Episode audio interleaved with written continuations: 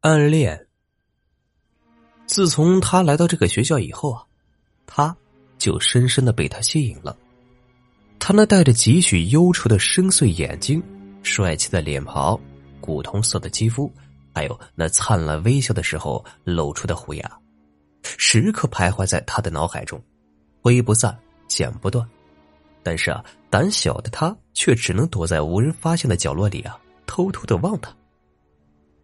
他爱他，在内心深处迷恋他。他从不敢说出口，怕是被别人嘲笑。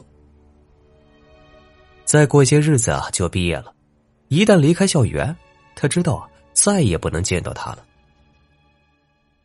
身为学生会学长的他，要忙的事情有很多。这阵子啊，总是比其他同学晚走。他知道这是他最后的机会，如果现在不跟他说啊。以后就再也没有机会。讲到这里啊，他握在手中的笔再次滑落，娟秀的笔迹掩盖不住他那火热一般的热情。其他的同学纷纷离开了，只留下他在教室里忙碌着。这是他最好的机会，他等待的时刻终于来了。他站起来，关上灯，准备离开。他看到他，他的眼神中充满了惊恐。颤抖的双脚再也支持不住他的体重，他向后跌去。在他眼前出现的是一颗艳丽的人头，漂浮着。人头的下方挂着一具残破不堪的躯体，因为腐烂浮肿而掉落外翻的烂肉，因为长期在地上脱模而剩下的半截小腿骨。他露出白骨的手里，一张仔细折成心形的信纸。里面血迹斑斑，也不知道写了什么。而这一切啊，只靠着脖子上剩下的一点血肉勉强接连着。他哭了，他歇斯底里的哭着，他手脚并用，像只蠕虫一般想赶快离开这个教室。他后悔了，他早就听说过这个教室里闹鬼的传说，只是不信邪的他跟人夸下海口，说他不怕。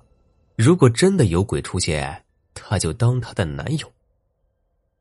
他也哭，他不知道自己长得那么可怕，居然把他吓得是屁滚尿流。他哽咽着转头跑走，拽着下半截的身躯，在地上留下一道血红的痕迹。他爱他，并没有错，只是他忘了一件事情，他。已经死了好久好久了，已经死了好久好久。沉醉。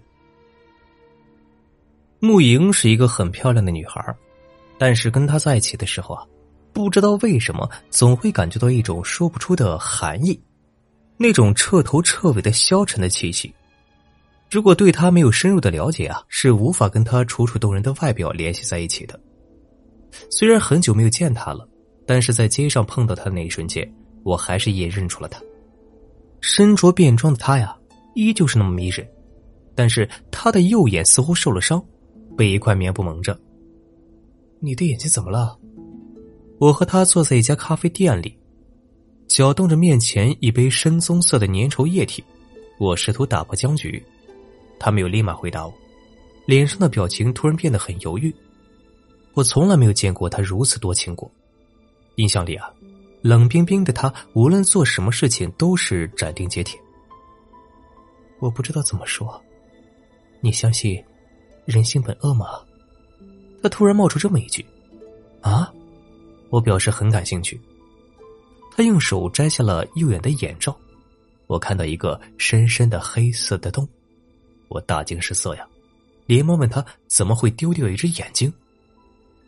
慕莹的嘴角勾起了一个惨惨的弧度。你确定你会相信我吗？我点点头。我杀了我的父亲，因为他试图非礼我。虽然我是为了救我自己，但是出于赎罪的目的，我失去了我的右眼。不过，我心里没有罪的谴责了。我的第一个反应就是他在开玩笑，不过看完他严肃的表情，我又不得不相信。是的。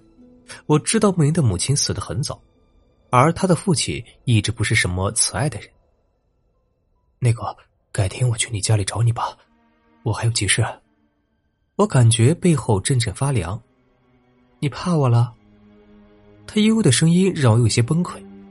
不是，你别误会我。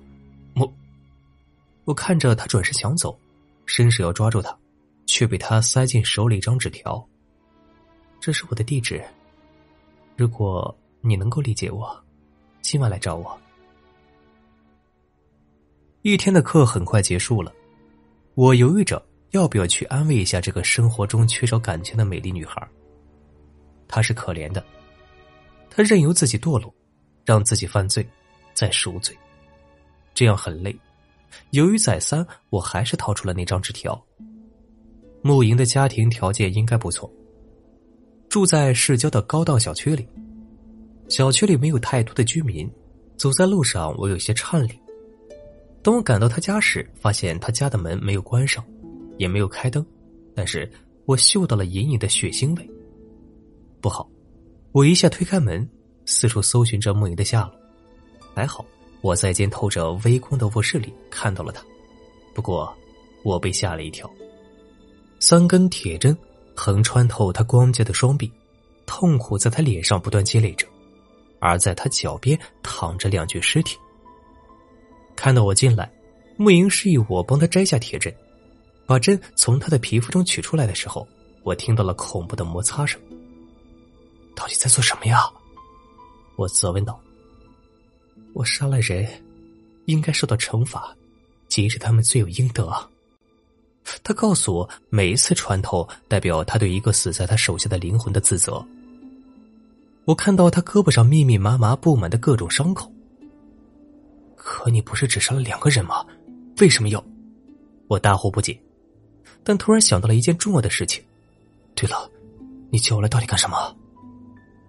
是啊，少一个呢，这就是叫你来的原因啊！他狂笑着，握着锋利的铁针，猛地朝我的胸口狠狠的刺来。